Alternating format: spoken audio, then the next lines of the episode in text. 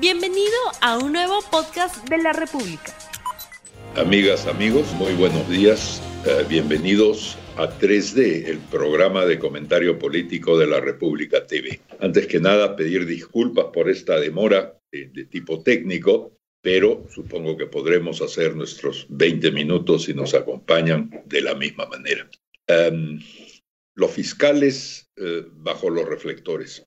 En realidad los fiscales han estado bajo los reflectores desde hace ya mucho tiempo. Después de un primer periodo en que no podían equivocarse, ¿no es cierto? Persiguiendo a, toda la, cosecha de, acusados, no, de acusados, de sindicados del caso Odebrecht. Eh, poco a poco eh, la visión del público y la visión de parte de los medios se ha ido haciendo cada vez más áspera, ¿no es cierto?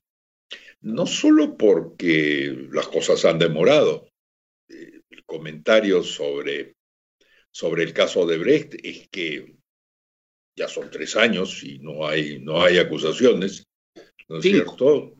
Cinco años, bueno, y no hay acusaciones dignas de ese nombre, y entonces esto de todas maneras levanta cejas, aunque sea por la eficiencia, digamos, del trabajo, por no decir de algunas otras cosas. Y después han ido apareciendo otros casos, los cuellos blancos y otros, en los cuales también la actuación de los fiscales ha ido siendo vista como débil, como pobre, ¿no es cierto? como muy colgada de, la publicidad, vamos. Y luego una última etapa en la cual ahora estamos, en la cual ya comienzan a haber acusaciones a fiscales de, que ya no buscan la, la peliculina, sino que toman partido, incluso que toman partido político o que colocan sus, ah, sus rencillas internas eh, por delante de otras consideraciones profesionales. Es decir, fiscales del Perú, bienvenidos al club, ¿no es cierto?, de todo lo que viene sucediendo en el país en otros gremios. Antes no podían equivocarse, todavía no han llegado al punto en el cual no pueden dar pie con bola, pero la sensación es que se están acercando. ¿Piensan igual? Fernando. Fernando está con, con, fotografía porque había problemas con la, señal, pero ahí está, puede así que no lo van a, escuchar hablar, pero sin mover los labios. Bueno, yo creo que desde el comienzo de toda esta historia, es decir, desde que empezaron las acusaciones de los llamados cuellos blancos, hubo eh, discrepancias y discusiones acerca del papel que estaban jugando los fiscales. Eh, desde el comienzo, algunos pensábamos que se estaba tratando de utilizar el sistema judicial para perseguir a determinados adversarios políticos del gobierno y favorecer o tratar uh, benévolamente a otros. Eh, y hubo cuestionamientos muy serios a la injerencia del presidente de la República, Fiscalía, cosa que fue más o menos central, recordemos, ni siquiera fue a su juramentación y después prácticamente jugó un papel decisivo en sacarlo de la Fiscalía y poner en su lugar a Zoraida Ábalos. Entonces, esto ha sido discutido desde hace ya varios años, pero ahora está em. eh, poniéndose en evidencia una eh, situación más grave todavía, que es eh, a raíz de estas discrepancias que han surgido en la propia Fiscalía a través de reportajes como los de Ricardo Uceda, eh, va quedando claro también que hay cosas bastante turbias ahí. El problema es que, como sabemos, desde hace unos 15 años, cuando se cambia el sistema judicial, la Fiscalía tiene un peso enorme. Y además de todos estos asuntos, creo que hay una eh, tremenda incapacidad de la Fiscalía que ha sido señalado por abogados como Luis Pázara sobre las eh, dificultades investigatorias que tiene la Fiscalía, que es la que tiene que eh, sobre, sobre sí la carga de la investigación ahora, ya no la policía ni los jueces como era antes. Entonces, eh, sumados a estos problemas, hacen que eh, creo que la labor de la Fiscalía esté ahora muy, muy cuestionada, porque su labor finalmente es, como dice Pázara, acusar y obtener condenas, y ninguna de las dos cosas está sucediendo hasta el momento. Fernando, yo quisiera una, una precisión como nota pie de página. Y el momento inicial de esta historia, ¿no es cierto? El, el caso Lavajato y las prisiones y persecuciones de expresidentes y políticos prominentes.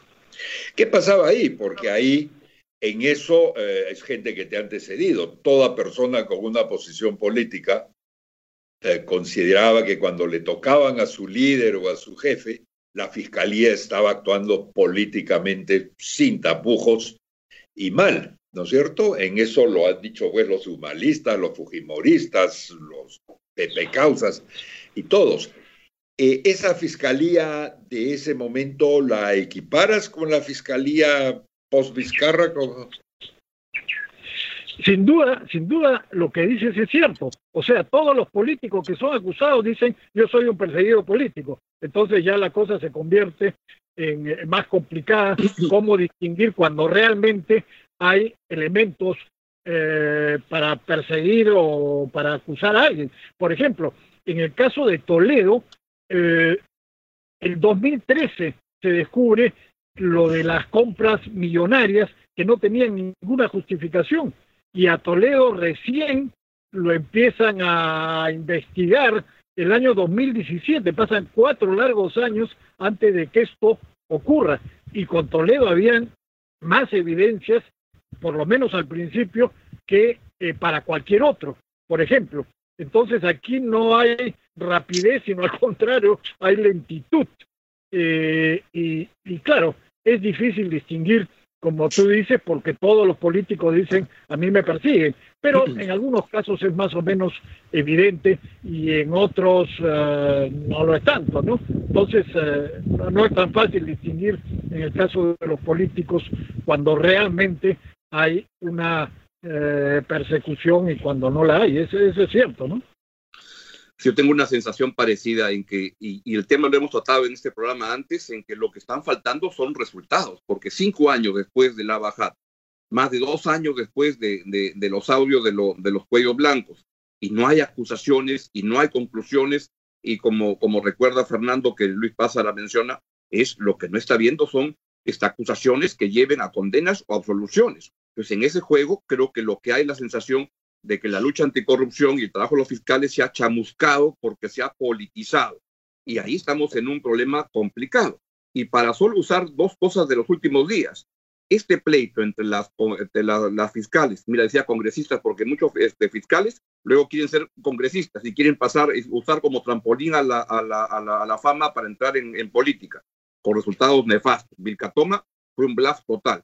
Este pleito en el Callao entre Rocío Sánchez y Sandra Castro es penoso, pero refleja esta necesidad que tienen muchos fiscales de tener sus casos, apropiarse de ellos y tienen que poner más gente arriba, como ahora Pedro Sánchez, este Pedro Sánchez, el, el, el fiscal supremo, es Juan Sánchez creo, ¿no? Este, para que ponga orden. Y a mí lo que me da la impresión es que en ese juego es un error, como algunas personas lo están viendo, de ver quién tiene la culpa, si es la fiscal Rocío Sánchez o la fiscal Sandra Castro, y toman partido por uno.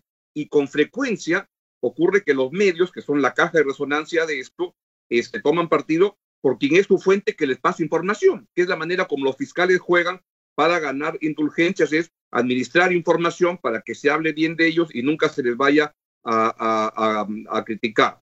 Y ahora ocurre en, esta, este, en estas detenciones preliminares de 10 personas, donde creo que es otra vez un sistema de, de abuso, donde lo que hay es tiras la red amplia para ver a quién cae. Entonces meten hasta el programador de, de, contenido del Gran Teatro Nacional, este, el señor Mauricio Salas, que es una persona muy correcta y todo, pero lo que hacen es meten a la cárcel a la, a la, a la, a la, a la gente, la asustan, se atormentan ahí a ver qué declaración le pueden sacar y como se ha visto en otros casos, sacan la declaración al gusto del cliente, es decir, al gusto del fiscal, de lo que quiere escuchar para este, que le den alguna indulgencia y para gente que no está comprometida con el crimen, meterla a la, prefectura siete días, con el riesgo de que luego pidan prisión este, preventiva y todo, claro que los asusta. Entonces siento que es un problema donde los fiscales tienen que hacer su, trabajo con diligencia, cumpliendo el debido proceso. Es cierto que la prisión preliminar está prevista en la ley y todo, pero yo creo que hay exageraciones que nos llevan ese terreno y que se parece cuando dice el gobierno este confinamiento para todos durante un montón de tiempo. Los mayores de 65 años que no salgan. ¿Por qué? No sé por qué, pero mejor que estén metidos en su, en su, en su casa.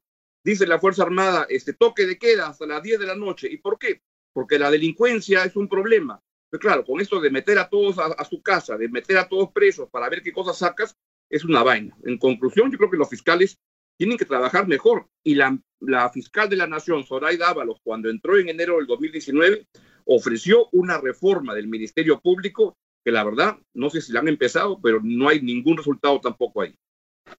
Pero yo tengo la impresión que cuando Fernando cita a, Luis Pázara y, su trabajo y los comentarios de Fernando en torno nos dicen que, que no es un tema de, de, pedirle a los fiscales que trabajen mejor, sino pareciera que es un tema de una reforma, ¿no es cierto?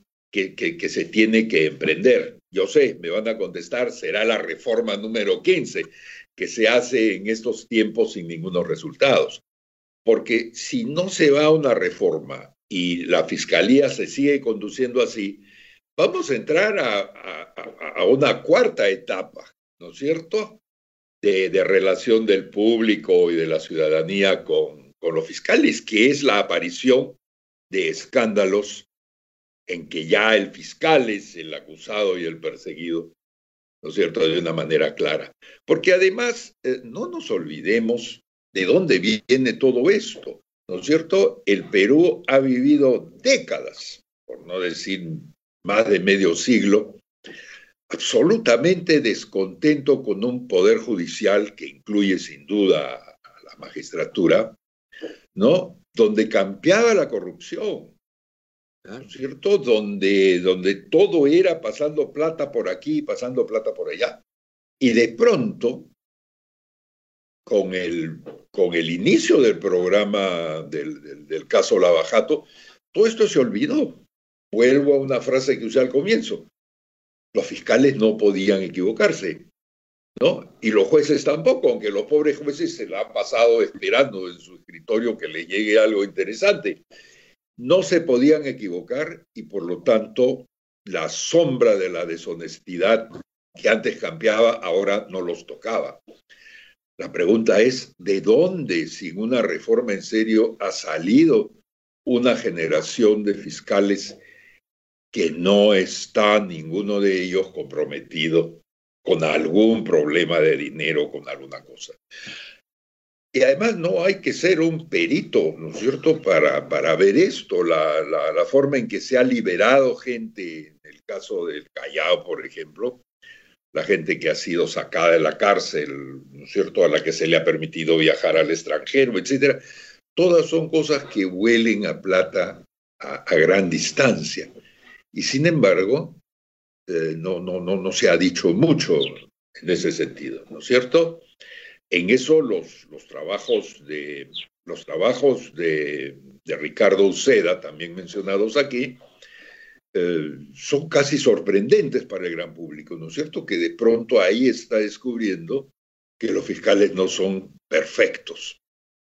Y efectivamente, no son perfectos, ni ningún gremio lo es, pero esa imperfección no está siendo tomada en cuenta quizá debería haber algo más de periodismo investigativo como el de Uceda en todas partes, ¿no es cierto? Porque nadie quiere realmente eh, ponerle el cascabel a esos datos. Hmm.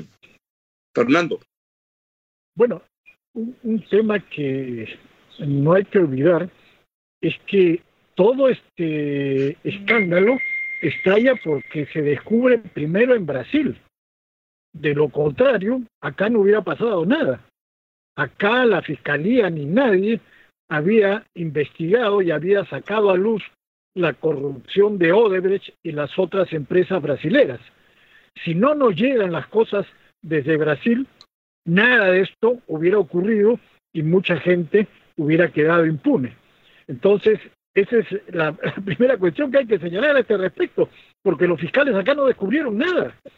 Entonces, es a partir de eso que un grupo de fiscales se monta sobre este caso y empieza todo este gran espectáculo que hemos visto, eh, que en parte se dirige a los que efectivamente han recibido coimas para entregar obras, a veces sobrevaluadas, y otros que se vinculan a las campañas electorales, que en el Perú toda la vida han sido financiados de esa manera.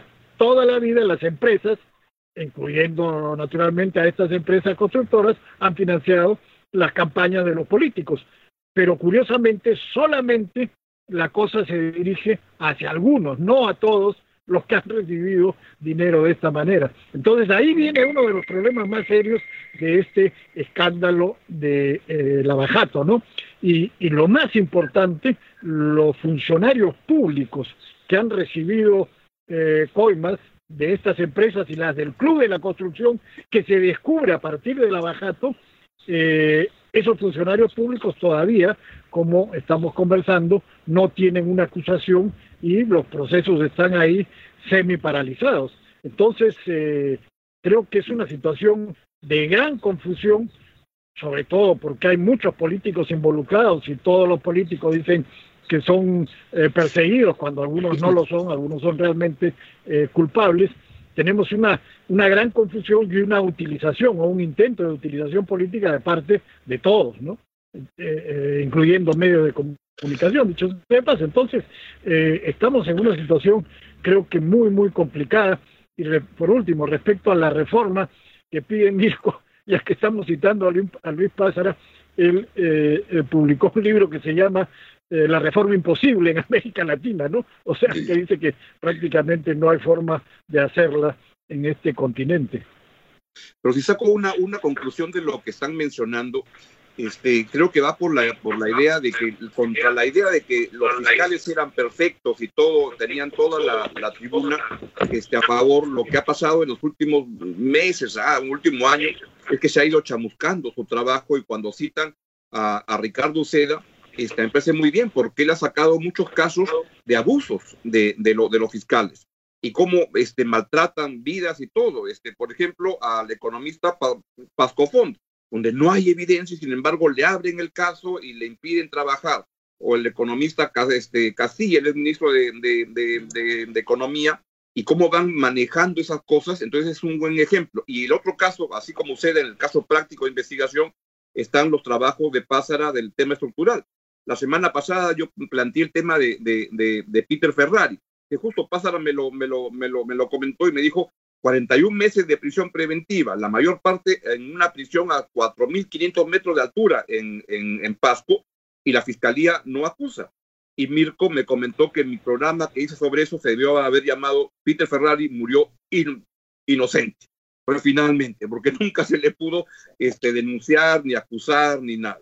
Creo que se requiere más reforma, más mirada de largo plazo y yo agregaría que menos arrogancia de parte de los fiscales, porque en muchos de ellos lo que veo es que todos quieren ser como José Ugas, que, que, comenzó en estos temas de, la lucha anticorrupción en los 2000 y luego fue presidente de, de, transparencia. Entonces quieren un lucimiento personal, apropiarse de casos y no avanza la justicia.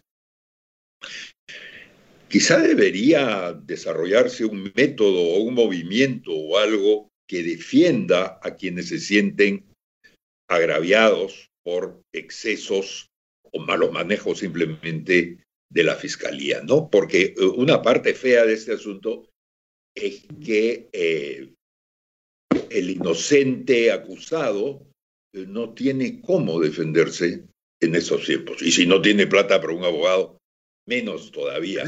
Yo puedo imaginar que si existen casos de mala práctica de médicos que tienen que responder por haber actuado profesionalmente mal, tendría que haberla frente a fiscales, ¿no es cierto? Que simplemente no han considerado las cosas, han trabajado mal o, han demorado, se han dedicado a pasearse en el expreso Lima-Brasil, mientras eh, sus víctimas creo que víctimas es la palabra, estaban presas esperando algún resultado concreto. Y Mirko, a veces eso es la, la prensa, pero creo que la prensa, creo que ha estado apoyando el trabajo de los fiscales demasiado, digamos, y no teniendo una visión crítica de lo que a veces había, estaban haciendo. Efectivamente. Y bueno, con esto llegamos a, a nuestro plazo y nos despedimos de ustedes hasta el miércoles, en que estaremos a las 8 y 20 otra vez con ustedes. Por favor, difundan este programa y nos vemos. Muchas gracias. No olvides suscribirte para que sigas escuchando más episodios de este podcast.